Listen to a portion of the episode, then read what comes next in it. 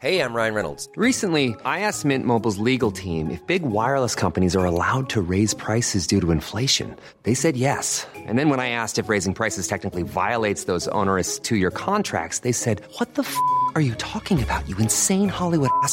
So to recap, we're cutting the price of Mint Unlimited from $30 a month to just $15 a month. Give it a try at mintmobile.com slash switch. $45 upfront for three months plus taxes and fees. Promo rate for new customers for limited time. Unlimited more than 40 gigabytes per month. Slows. Full terms at mintmobile.com. I'm Sandra, and I'm just the professional your small business was looking for. But you didn't hire me because you didn't use LinkedIn jobs. LinkedIn has professionals you can't find anywhere else, including those who aren't actively looking for a new job, but might be open to the perfect role, like me. In a given month, over 70% of LinkedIn users don't visit other leading job sites. So if you're not looking on LinkedIn, you'll miss out on great candidates like Sandra. Start hiring professionals like a professional. Post your free job on linkedin.com/people today.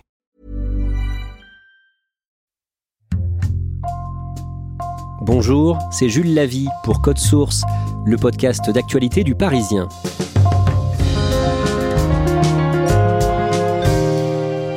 En 2016, dans la nuit du 4 au 5 décembre, une étudiante japonaise âgée de 21 ans, Narumi Kurosaki, disparaît d'une résidence universitaire à Besançon. Elle ne sera jamais retrouvée et cette nuit-là, à 3h20, des dizaines d'étudiants ont entendu des cris de détresse. Accusé de l'avoir assassinée puis d'avoir dissimulé son corps, son ancien petit ami chilien, Nicolas Zepeda, âgé aujourd'hui de 31 ans l'homme a été jugé par la cour d'assises du Doubs à Besançon du 29 mars au 12 avril. Code Source vous raconte ce procès avec Nicolas Jacquard, journaliste au service police-justice du Parisien. Il a suivi toute l'audience.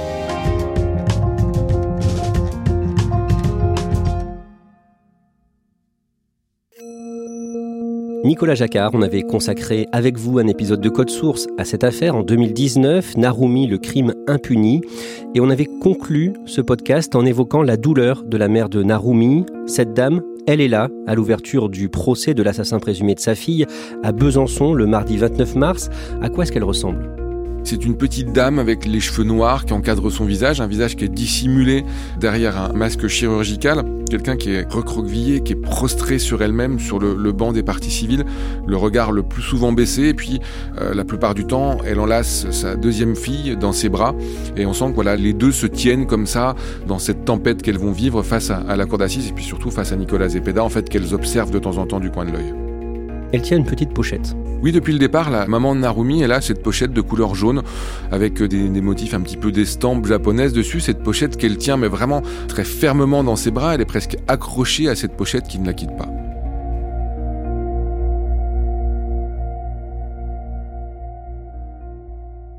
Narumi avait 21 ans quand elle a disparu brutalement.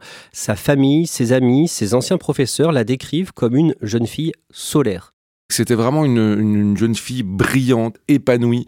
Euh, c'est quelqu'un qui excellait dans tout ce qu'elle touchait. On parle du scolaire, on parle aussi de l'extrascolaire. Elle jouait du piano, elle faisait de la danse avec euh, des moyens assez limités. D'ailleurs, sa maman l'a dit à un moment, elle a arrêté la danse au Japon parce qu'elle n'avait plus les moyens de, de, se le payer. Elle cumulait les petits boulots étudiants. Elle avait deux boulots en même temps, en plus de son travail d'étudiante. Donc vraiment, euh, c'est quelqu'un qui performait dans tous les domaines. Et elle avait obtenu une bourse justement pour aller étudier en France. Toute l'audience va être euh, aussi suivie par les parents de Nicolas Zepeda. Est-ce que vous pouvez nous les décrire? La cinquantaine, son papa, les, les, cheveux très noirs, sa maman beaucoup plus discrète, une famille chilienne aisée, voilà, des gens qui avaient acheté à leur fils un appartement dans le quartier chic de Santiago du Chili, donc quand même au Chili une classe plutôt élevée. Et l'avocate qu'ils ont choisie pour leur fils n'est pas n'importe qui. C'est tout sauf n'importe qui, maître Jacqueline Lafont, euh, c'est quelqu'un qui a défendu euh, beaucoup de politique, elle a longtemps été spécialisée notamment dans les, les dossiers politico-financiers, ce qu'on appelle la délinquance en col blanc, elle a été l'avocate de Nicolas Sarkozy, elle est euh, l'avocate de Nicolas Hulot, de Patrick Poivre d'Arvor. Donc voilà, quelqu'un qui est euh, vraiment estimé sur la place de Paris. Et ses parents ont tout fait pour que leur fils, Nicolas, reste au Chili et ne soit pas jugé en France. Le Chili n'extrade pas ses ressortissants. Donc à partir du moment où il était au Chili, il avait la quasi-certitude de ne pas être envoyé à l'étranger dans les pays qu'il réclamait, en l'occurrence la France. Le procureur de la République de Besançon, Étienne Manteau, qui est un, magistrat de grand talent, qui a repris ce dossier quasiment depuis le départ, n'a eu de cesse de lutter pour l'extradition de Nicolas Zepeda. Il est allé au Chili en 2019 et contre toute attente, il a réussi à convaincre ses homologues locaux de lui livrer Zepeda. le mardi 29 mars au palais de justice de Besançon. Il est comment Nicolas Zepeda quand il arrive dans le box des accusés? Alors, il a vraiment euh, ce profil de gendre idéal, presque, j'allais dire. Il a une petite chemise bleue, une cravate. Il est très attentif à ce que dit le président. Il dit, il répète beaucoup Monsieur le Président, la Cour. Voilà, on sent que c'est quelqu'un qui donne vraiment une image de respect, en fait, tout simplement. La langue maternelle de Nicolas Zepeda est l'espagnol. La mère de Narumi euh, ne parle que le japonais. Pendant tout le procès, des interprètes vont se succéder. Oui, on a six interprètes, trois en espagnol, trois en japonais, euh, qui sont là pour traduire presque en simultané l'intégralité des débats auprès de, ceux qui ne comprennent pas le français. Le premier jour de l'audience est consacré au rappel des faits, Nicolas Jacquard. Narumi a rencontré Nicolas Zepeda fin 2014 à l'université japonaise de Tsukuba. Ensuite, ils vont rompre plusieurs fois et Narumi va mettre un terme à cette relation. En septembre 2016, Nicolas Zepeda ne l'accepte pas. Du Chili, il lui envoie une vidéo menaçante le 7 septembre. C'est une vidéo qui a été diffusée au cours des audiences devant la cour d'assises et dans laquelle Nicolas Zepeda menace Narumi. Euh, il explique qu'elle a fait des mauvaises choses, il dit qu'elle doit en payer le prix. C'est une vidéo particulièrement glaçante dont on sent qu'elle a pesé lourd dans les débats. Fin novembre 2016, le 28 novembre, il fait un long voyage en France, un vol Santiago-Madrid, puis Madrid-Genève. Il arrive en train à Dijon, où il loue une voiture, et roule jusqu'à Besançon, où étudie alors Narumi. Nicolas Zepeda raconte que le dimanche 4 décembre, l'étudiante japonaise le voit par hasard alors qu'il est dans sa voiture sur le parking de la cité universitaire. Que se passe-t-il ensuite selon lui? Alors selon lui, euh, elle l'aurait aperçu, elle se serait approchée de lui, et à partir de là, il dit que les retrouvailles se passent plutôt bien. Donc euh, à ce moment-là, ils sont officiellement séparés, mais voilà, c'est un couple qui a été très fusionnel. On, dit que euh, Nicolas c'est vraiment le premier grand amour de Narumi, et lui explique qu'à ce moment-là, ils décident tous les deux d'un commun accord d'aller dîner au restaurant dans, une ville touristique qui s'appelle Ornans, qui a une trentaine de, kilomètres de, Besançon. D'ailleurs, les témoins attesteront qu'ils ont mangé au restaurant ce soir-là et diront que le repas s'est plutôt bien passé. D'après la version de Nicolas Zepeda, la nuit du 4 au 5 décembre, ils ont fait l'amour, ils ont regardé des films. Quelques jours plus tard, le jeune homme va rentrer au Chili, mais la voiture de location qu'il a rendue le 7 décembre à Dijon est dans un état surprenant. Oui, euh, la personne qui va reprendre après lui le, Renault Scénic de location qu'il avait dira qu'il était particulièrement sale. Cette personne-là dira on avait l'impression que c'était une voiture de campagne qui avait servi comme un 4x4 qui était euh, presque allé dans les bois en fait. Et l'une des roues euh, est voilée. Le traceur GPS du Renault Scénic révèle qu'il a énormément roulé. Le Scénic a fait très exactement 776 km, essentiellement entre Dijon, Besançon et la ville de Dole dans le Jura. Sur deux jours notamment, on parle du 1er décembre et du 6 décembre, c'est-à-dire avant que Nicolas Zepeda rencontre Narumi, et puis après, une fois qu'elle a disparu, et la voiture à ce moment-là, on sait qu'elle est équipée d'un système de carte SIM qui permet presque euh, en temps réel de savoir dans quel secteur elle se trouve, comme un téléphone portable exactement. Et on voit que le téléphone portable de Nicolas Zepeda et la voiture correspondent, sont toujours au même endroit, et que cette voiture a beaucoup navigué en lisière de la forêt de Chaux, qui est la deuxième plus grande forêt de France, là où on pense qu'il s'est débarrassé du corps de Narumi. Effectivement, plus personne ne verra Narumi après cette nuit du 4 au 5 décembre. Des messages partent de ses réseaux comme Messenger, de Facebook ou de son compte Gmail mais ils sont sans doute écrits par Nicolas Zepeda lui-même. Oui, c'est vraiment ce dont sont persuadés les enquêteurs, c'est qu'en fait, artificiellement, après avoir ôté la vie à Narumi, il a continué à la faire vivre sur ses réseaux sociaux et surtout dans les messages qui étaient euh, envoyés à ses proches, lesquels s'inquiétaient de son absence. Et on sait que Nicolas Zepeda avait déjà, au préalable, auparavant, piraté le compte Facebook de Narumi. C'est quelqu'un qui se débrouille très bien en informatique, donc les enquêteurs sont certains qu'il est l'auteur des messages envoyés aux proches de Narumi. Nicolas Jacquard, au début de ce procès, il est aussi euh, rappeler les achats suspects qu'il a fait les jours précédant la disparition de Narumi.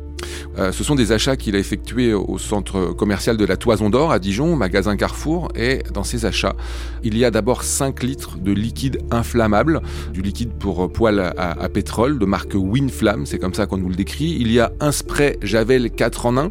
On se demande pourquoi il a acheté ce spray aussi. Lui dira que c'était pour nettoyer un des sièges de la voiture qu'il avait taché, mais on ne nettoie pas des sièges avec de l'eau de Javel. Et puis également une boîte d'allumettes. Et là encore, il aura une explication un petit peu farfelue en disant qu'il l'avait trouvée jolie et que tout simplement il voulait la ramener en souvenir au Chili. Pendant l'enquête, Nicolas Zepeda avait affirmé ne pas être entré dans la cité universitaire de Narumi avant qu'elle l'y invite, et pourtant il a été vu et reconnu au moins par deux témoins. Deux étudiantes qui diront qu'elles l'ont croisé, qu'il avait un comportement anormal. L'une d'elles dit qu'elle l'a vu dans la cuisine commune du bâtiment, qu'il était recroquevillé sur lui-même, qu'il pleurait. L'autre disait que quand il l'a vu, il s'est donné une contenance en faisant semblant de chercher quelque chose dans le bâtiment et toutes les deux sont formelles. Elles le reconnaissent et encore à l'audience en disant oui, c'est parfaitement lui, c'était Nicolas Zepeda qui était là ce jour-là. D'après l'accusation, que s'est-il passé cette nuit du 4 au 5 décembre 2016 ce qu'on sait avec certitude, c'est que en rentrant du restaurant d'Ornans, Nicolas Zepeda et Narumi vont tous les deux dans la chambre de Narumi. Ça, on le voit sur les images de vidéosurveillance. Et à partir de là, on ne sait pas exactement ce qui s'est passé. L'accusation, elle, soutient que Nicolas Zepeda aurait étranglé Narumi. En tout cas, il n'y a aucune trace de sang qui sera relevée dans la chambre de l'étudiante. À partir de ce jour-là, on ne la reverra plus jamais, sachant que Nicolas Zepeda n'est pas filmé en sortant du bâtiment puisqu'il a pris la sortie de secours qui n'est pas équipée de caméra. Et donc le corps a disparu, ainsi euh, qu'une valise de Narumi, mais euh, de l'argent par exemple euh, reste sur place dans la chambre plus de 500 euros, c'est ça? C'est ce qui contredit l'hypothèse d'une disparition volontaire, puisque son sac à main reste dans sa chambre, son manteau, elle en a un seul, on est en plein hiver, il fait très froid, reste dans sa chambre, il y a également 565 euros en liquide qui sont toujours dans sa chambre, par contre il n'y a plus sa valise, on nous l'a décrit comme une grosse valise rouge d'à peu près 85 cm de haut sur 50 cm de large, cette valise dans laquelle elle a amené toutes ses affaires pour venir étudier en France et cette valise, on ne la reverra jamais non plus.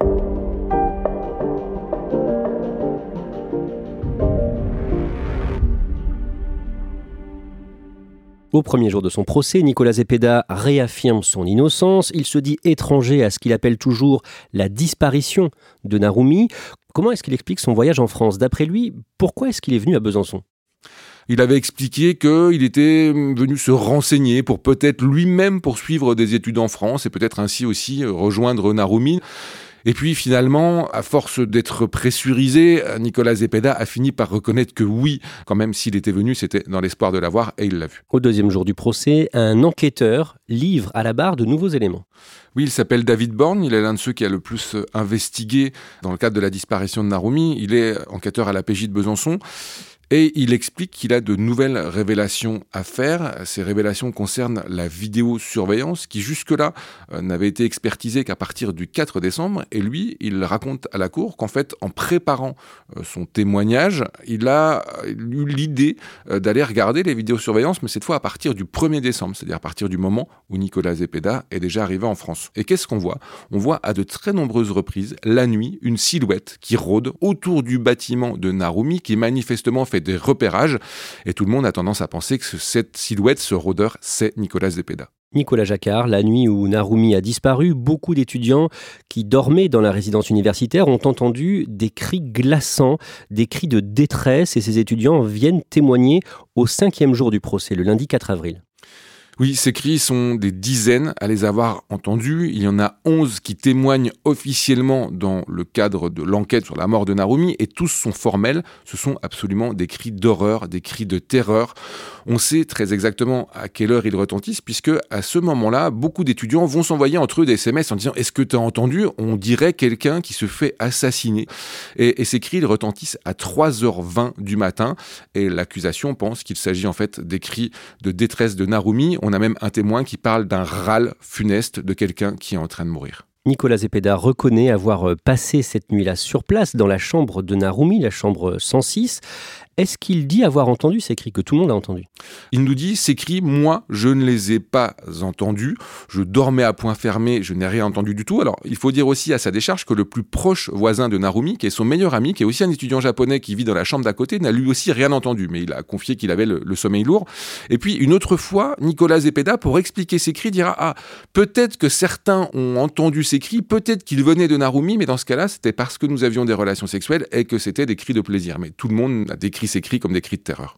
Le mardi 5 avril, Nicolas Zepeda est soumis à un interrogatoire de plusieurs heures. Le président de la cour d'assises cherche à lui faire avouer l'assassinat de Narumi. Nicolas Jacquard, comment il se comporte? On sent qu'il est vraiment très euh, droit dans ses bottes, si je puis dire. Il ne varie pas d'un iota sur ses déclarations. Il est vraiment sur la défensive. Il maintient qu'il n'a pas tué Narumi, en dépit de tout ce qui va lui être opposé. Comment l'avocate de Nicolas Zepeda, maître Jacqueline Lafont, le défend jusqu'ici? Sur la première semaine d'audience, elle va contre-interroger à chaque fois les, témoins qui vont s'exprimer, et, et, on sent que se dessine pour la défense peut-être l'hypothèse qu'il a pu arriver euh, autre chose à Narumi, qu'elle ait pu par exemple disparaître volontairement, que d'autres personnes aient pu s'en prendre à elle, en tout cas que la défense esquisse d'autres hypothèses que l'hypothèse Zepeda. Nicolas Jacquard, le mercredi 6 avril, la mère de Narumi s'approche de la barre de la cour d'assises. Elle va rester seule au milieu du prétoire pendant près de 4 heures. Elle tient toujours sa petite pochette jaune dont elle ne se sépare jamais. Quels sont d'abord ses tout premiers mots? Alors ces premiers mots euh, vont à l'adresse du tribunal, à l'adresse des policiers, des enquêteurs. Elle remercie tous ceux qui ont contribué à rechercher euh, Narumi, qui, ont contribué à faire que Nicolas Zepeda soit présent dans le box. Et plus étonnant, elle s'excuse. Elle s'excuse presque du dérangement occasionné, si je puis dire. Et d'entrée de jeu, on sent que ce témoignage va être capital. Taiko Kurosaki parle de sa fille, elle dit ce qu'elle représentait pour elle. Oui, et on comprend qu'elle représentait vraiment tout pour elle. Par exemple, la maman de Narumi raconte qu'elle a elle-même perdu sa propre mère très jeune, quand elle avait 21 ans, et que quand Narumi est née, elle y a vu une forme de réincarnation de sa propre maman dans sa fille. Taiko raconte à un moment les derniers messages qu'elle a échangés avec Narumi le 4 décembre. Oui, Narumi lui explique que les chemins autour de la résidence sont gelés et sa maman lui demande si elle a des gants, si elle est suffisamment équipée avec, avec ce froid et Narumi lui répond oui. Cette femme a eu vraiment beaucoup de mal à surmonter la disparition de sa fille. C'est quelqu'un qui a basculé dans une forme d'horreur absolue. Elle raconte que plusieurs fois, elle a essayé de mettre fin à ses jours. Elle explique qu'elle se tapait la tête contre les murs jusqu'à en être méconnaissable, qu'elle a même essayé de sauter d'une voiture en marche et que euh, voilà, il n'y a pas une minute qui passe sans qu'elle n'ait l'envie de rejoindre sa fille qui a disparu. Au bout de deux heures de témoignage, elle commence à ouvrir cette petite pochette qu'elle tenait toujours dans ses mains. Oui, cette pochette, elle l'avait, euh, elle l'avait vraiment contre elle, euh, près d'elle. Et puis, euh, après avoir raconté qui était Narumi, elle va expliquer à la cour d'assises, aux jurés, au public, qu'elle ne s'est jamais séparée de cette pochette plus d'une minute depuis la disparition de Narumi. Elle va ouvrir cette pochette et en sortir une grande photo de Narumi qu'elle montre d'abord à la cour, à tout le monde, qu'elle va poser devant elle pour que tout le monde puisse être avec Narumi. Elle explique à partir de ce moment-là que pour la deuxième partie de son témoignage, Narumi sera avec elle, sera avec la cour d'assises.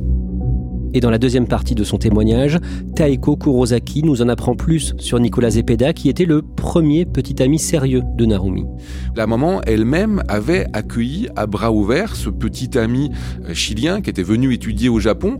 Elle s'est rendue compte qu'il prenait ses aises, peut-être même un peu trop ses aises. Elle cite un exemple. Alors, Nicolas Zepeda, un jour, qu'il vient dîner chez elle, lui demande pour rester dormir. Elle lui explique que ça ne va pas être possible. Et plutôt que de s'en aller, Nicolas Zepeda n'aura de cesse que de la convaincre qu'il doit rester dormir chez elle et qu'il veut rester dormir chez elle.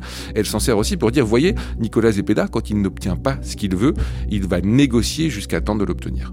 Et justement, elle décrit aussi des moments de mesquinerie de la part de Nicolas Zepeda euh, suite à des contrariétés.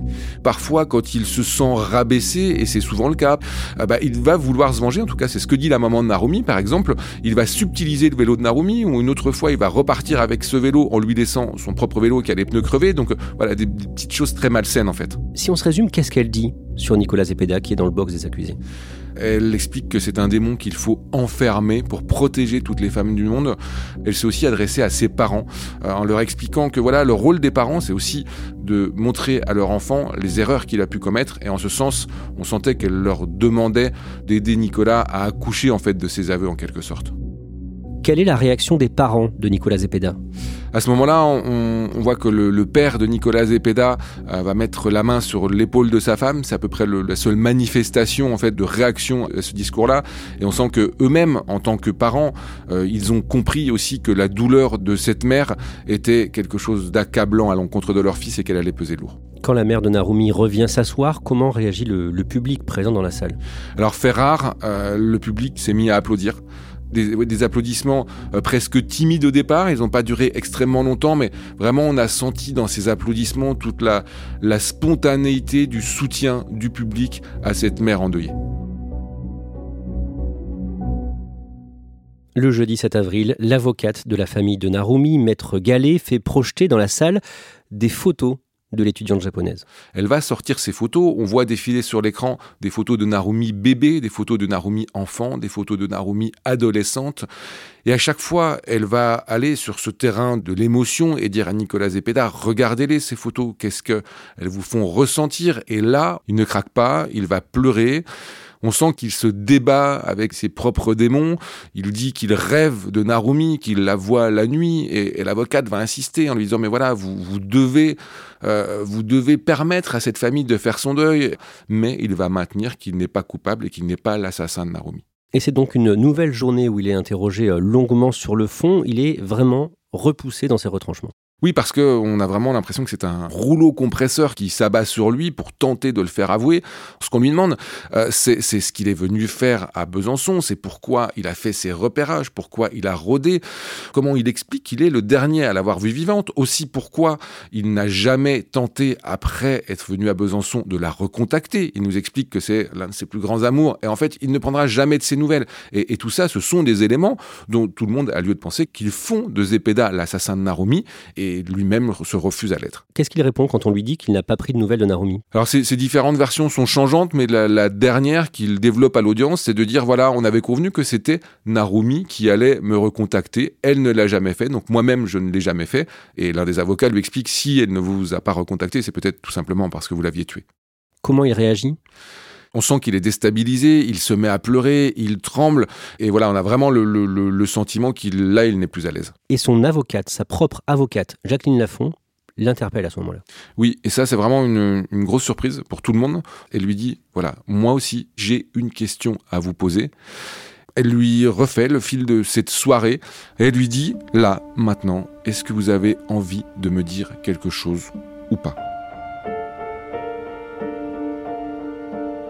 Et là, on voit que euh, Nicolas Zepeda est vraiment encore plus déstabilisé. Il lui répond euh, J'ai perdu le fil. Donc il, ne sait vraiment plus où il en est. Et puis, il se met à pleurer. Et là, il lui répond qu'en fait, on peut lui reprocher beaucoup de choses, qu'il n'est pas quelqu'un de parfait, mais qu'il n'a pas tué Narumi. Et il se met à hurler Je ne l'ai pas tué. Et il va le répéter quatre fois. Et on sent que c'était la dernière chance pour que Nicolas Zepeda avoue et qu'il n'avouera pas. Le lundi 11, le procès touche à son terme. Nicolas Jacquard, résumez-nous le réquisitoire de l'avocat général Étienne Manteau. Euh, ce qu'il a fait, c'est presque un travail de pédagogie, de reprendre l'intégralité des éléments à charge contre Nicolas Zepeda. Et quand il a dressé cette liste en mettant tous ces éléments bout à bout, voilà, c'est là qu'on s'est rendu compte que vraiment tout accablait Nicolas Zepeda. Il s'est aussi attaché à montrer qu'il y avait eu préméditation. C'était un des éléments euh, vraiment de débat et, et que presque rien ne le dédouanait. il demande donc la réclusion criminelle à perpétuité contre Nicolas Zepeda. Que dit l'avocate de la famille de Narumi elle appuie effectivement la démonstration de, l'avocat général sur la préméditation et elle explique qu'effectivement, voilà, Nicolas Zepeda est vraiment venu en France dans l'optique de potentiellement faire disparaître Narumi, une jeune fille, voilà, sur laquelle il n'avait plus le contrôle et qu'on était vraiment, voilà, dans une forme de machisme, de domination où Nicolas Zepeda, selon cette avocate, allait supprimer cette jeune fille épanouie qui voulait le quitter. Comme à chaque fois, l'avocate de l'accusé s'exprime à la fin. Que dit maître Jacqueline Lafont? Elle va vraiment plaider sur un fil. Euh, moi, j'ai le sentiment qu'au terme de deux semaines d'audience, elle a été de moins en moins convaincue de l'innocence de son client et qu'elle va plaider contre l'évidence. En résumé, elle explique que tout accable Nicolas Zepeda, mais qu'il y a peut-être une, part de possibilité qu'il soit innocent. Elle explique aussi que finalement, euh, pour elle, la part d'humanité de son client, bah, c'est presque cette incapacité à reconnaître qu'il a pu tuer Narumi et que quelque part, il n'arrive pas à s'avouer à lui-même qu'il est un assassin. Est-ce que l'accusé, Nicolas Zepeda, dit quelque chose à la toute fin de son procès, le mardi 12 avril? Alors oui, il va s'exprimer pour la première fois en français. Donc voilà, avec euh, des phrases un petit peu bancales, mais on le comprend aisément puisqu'il ne maîtrise pas parfaitement le français. Il va dire qu'il n'a pas voulu, ce sont ses mots, être au milieu de la douleur de la famille de Narumi, qu'il n'a pas voulu être au milieu de la douleur de sa propre famille et qu'il n'a pas voulu être au milieu de sa propre douleur. Et il va répéter, je ne suis pas parfait, mais je ne suis pas un assassin, je ne suis pas l'assassin de Narumi. Dans la matinée, les jurés de la cour d'assises du Doubs se retirent pour délibérer. Ça dure environ 4 heures. Peu après 14h30, le verdict est lu par le président de la cour d'assises. Nicolas Zepeda est condamné à 28 ans de réclusion criminelle. Il est reconnu coupable de l'assassinat de Narumi. Comment il réagit? On pourrait dire qu'il n'a presque pas bougé. Et voilà, on ne sait pas comment il a pu ressentir cette déclaration de culpabilité. Que dit l'avocate de la mère de Narumi à la sortie du tribunal? Elle explique que ses clientes, la mère et la sœur de Narumi, sont soulagées, que d'une part c'est un échec parce que elles ont l'intime conviction de ce qui s'est passé dans cette chambre 106 de la résidence universitaire, mais si elles venaient au procès, d'après leur avocat, c'était vraiment pour avoir des réponses sur ce que Nicolas Zepeda avait pu faire du corps de Narumi. Elles sont reparties sans ces réponses, mais quand même avec la satisfaction d'avoir pu s'exprimer pour la première fois depuis cinq ans, le sentiment d'avoir été entendu par le tribunal, par la justice française et le sentiment que cette justice était passée.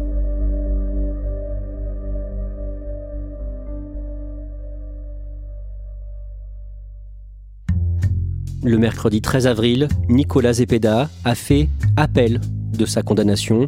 Il y aura donc un second procès dans cette affaire. Merci Nicolas Jacquard. Cet épisode de Code Source a été produit par Sarah Amni, Thibault Lambert et Ambre Rosala. Réalisation Julien Moncouquiol. Code Source est le podcast d'actualité du Parisien. Un nouvel épisode chaque soir de la semaine. Pour n'en rater aucun, n'oubliez pas de vous abonner sur votre appli audio préférée. Vous pouvez nous contacter sur Twitter, at Code Source, ou nous écrire directement source leparisien.fr.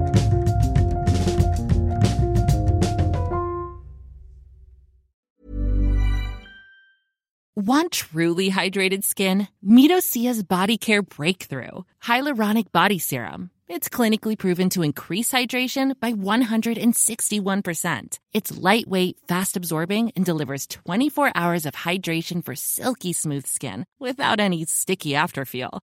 Treat your skin to clean, vegan skincare from Osea. Get 10% off your first order with code SUMMER at OseaMalibu.com. That's O S E A Malibu.com code SUMMER.